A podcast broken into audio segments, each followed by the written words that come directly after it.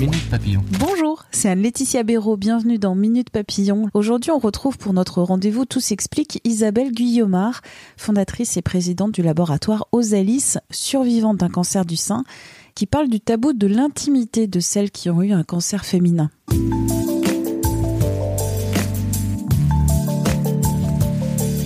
Quelle intimité, quelle sexualité quand on a souffert d'un cancer du sein, d'un cancer de l'utérus, de l'ovaire, les traitements lourds, la chimio, la prise de médicaments pour empêcher que les hormones stimulent les cellules cancéreuses, c'est-à-dire l'hormonothérapie, tout cela, ça a des conséquences lourdes.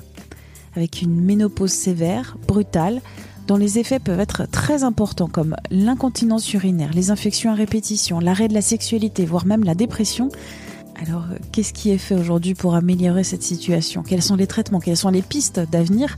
Dans cet épisode, on en parle avec Isabelle Guillaumard, fondatrice et présidente du laboratoire Rosalis. Cette survivante d'un cancer du sein a écrit Combattante aux éditions Cherche Midi, un témoignage dans lequel elle raconte la maladie et l'un des grands tabous des cancers féminins, l'intimité de la femme, écrit-elle. Première question à Isabelle Guillaumard. Qu'est-ce que ce tabou de l'intimité de la femme qui a souffert de cancer? C'est un vrai tabou au sens où euh, la grande majorité, 80% des cancers du sein sont hormonodépendants et que la prévention de, la récidive de ces cancers passe par la prescription d'une hormonothérapie qui porte très mal son nom, euh, puisqu'en fait il s'agit de molécules qui justement vont s'opposer à l'action des hormones sur les organes euh, cibles, la glande mammaire, mais aussi toute la sphère urogénitale qui bénéficie de l'imprégnation hormonale tout au long du cycle euh, féminin. Et donc ces molécules qui sont essentielles à la survie des femmes au long cours vont altérer considérablement et avoir une action importante sur la, la sphère euh, urogénitale. Alors il y a, il y a une peine pour ces femmes puisque euh, ça s'apparente à une ménopause puissance 1000 puisque c'est une ménopause qui est rapide, profonde, brutale et c'est l'objectif qui est recherché durant ces années euh, d'hormonothérapie. Et cette ménopause euh, profonde, elle est taboue puisque les femmes n'osent pas s'en plaindre puisqu'elles sont en vie. Elles bénéficient de traitements qui leur sauvent la vie et il y a une culpabilité importante chez les femmes à se plaindre après avoir traversé un cancer du sein, finalement de quelque chose qui est traité avec un peu de condescendance et qui est, traité comme une simple sécheresse vaginale, comme, euh, comme des symptômes de ménopause classique. Ça n'est pas le cas.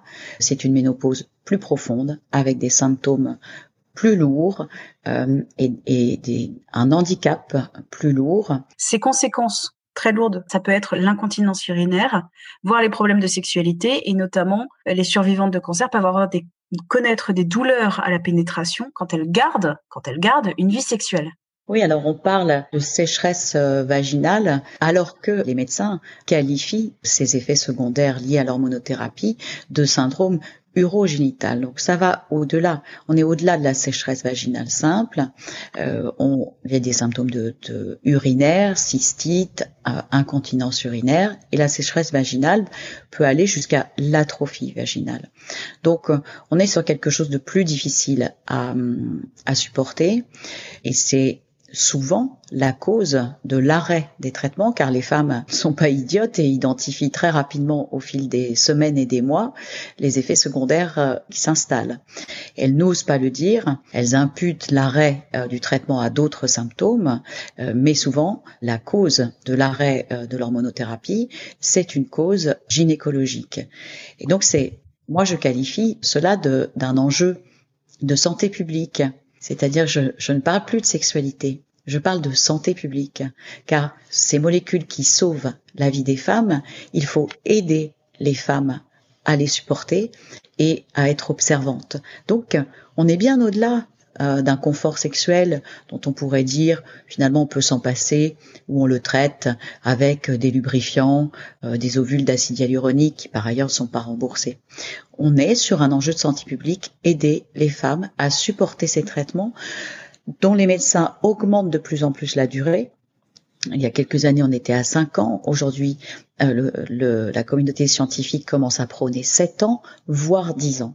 Donc aider les femmes à supporter et à être observantes, c'est un enjeu de santé publique et il y a des moyens.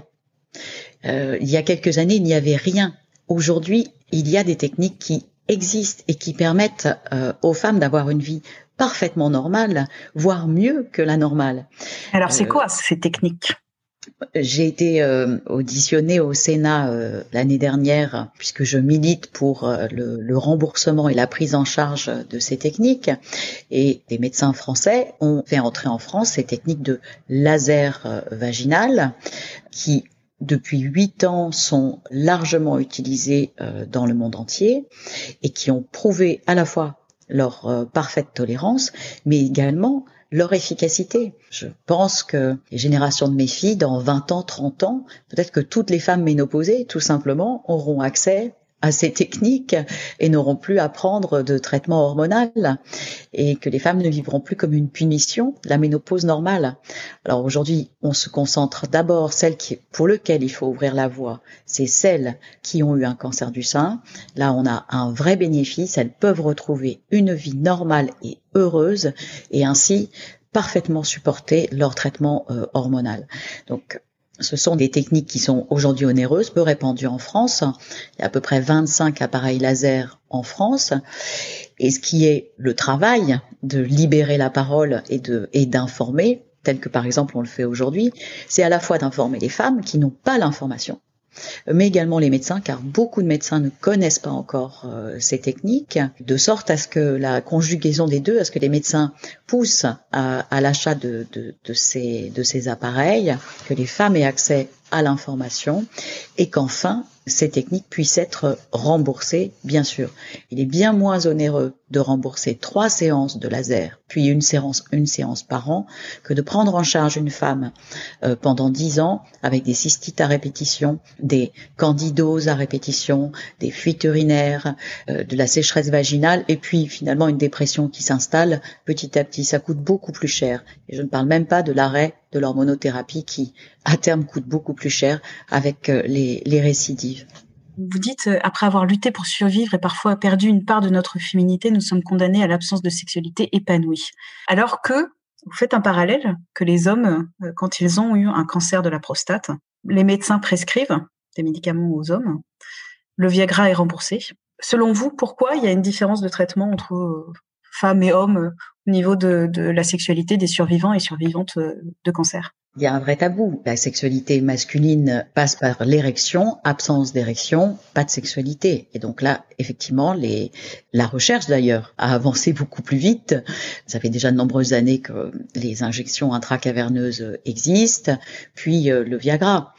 La recherche sur euh, le, le plaisir féminin et la sexualité féminine, elle est réduite à néant. Certains médecins disent d'ailleurs que le Viagra fonctionnerait très bien chez la femme, mais il n'y a eu aucune recherche, étude de fait et commercialisation euh, en ce sens.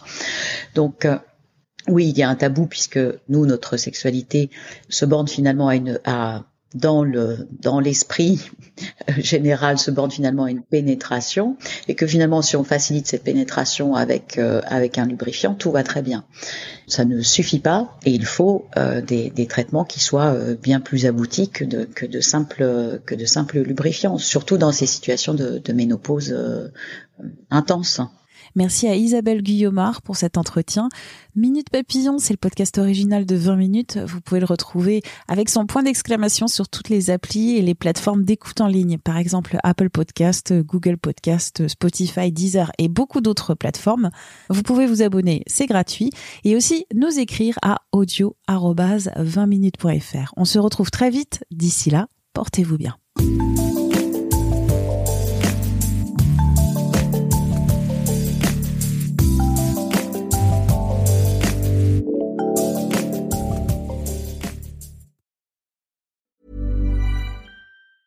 A lot can happen in the next three years. Like a chatbot may be your new best friend. But what won't change? Needing health insurance. United Healthcare Tri Term Medical Plans are available for these changing times. Underwritten by Golden Rule Insurance Company, they offer budget friendly, flexible coverage for people who are in between jobs or missed open enrollment. The plans last nearly three years in some states, with access to a nationwide network of doctors and hospitals. So for whatever tomorrow brings, United Healthcare Tri-Term Medical Plans may be for you. Learn more at uh1.com. On ne va pas se quitter comme ça. Vous avez aimé cet épisode? Sportif, généraliste, sexo ou scientifique, varié mais toujours bien informé. Découvrez les autres podcasts de la rédaction 20 minutes sur votre application d'écoute préférée ou directement sur podcast au pluriel.20minutes.fr. Et merci de nous avoir écoutés.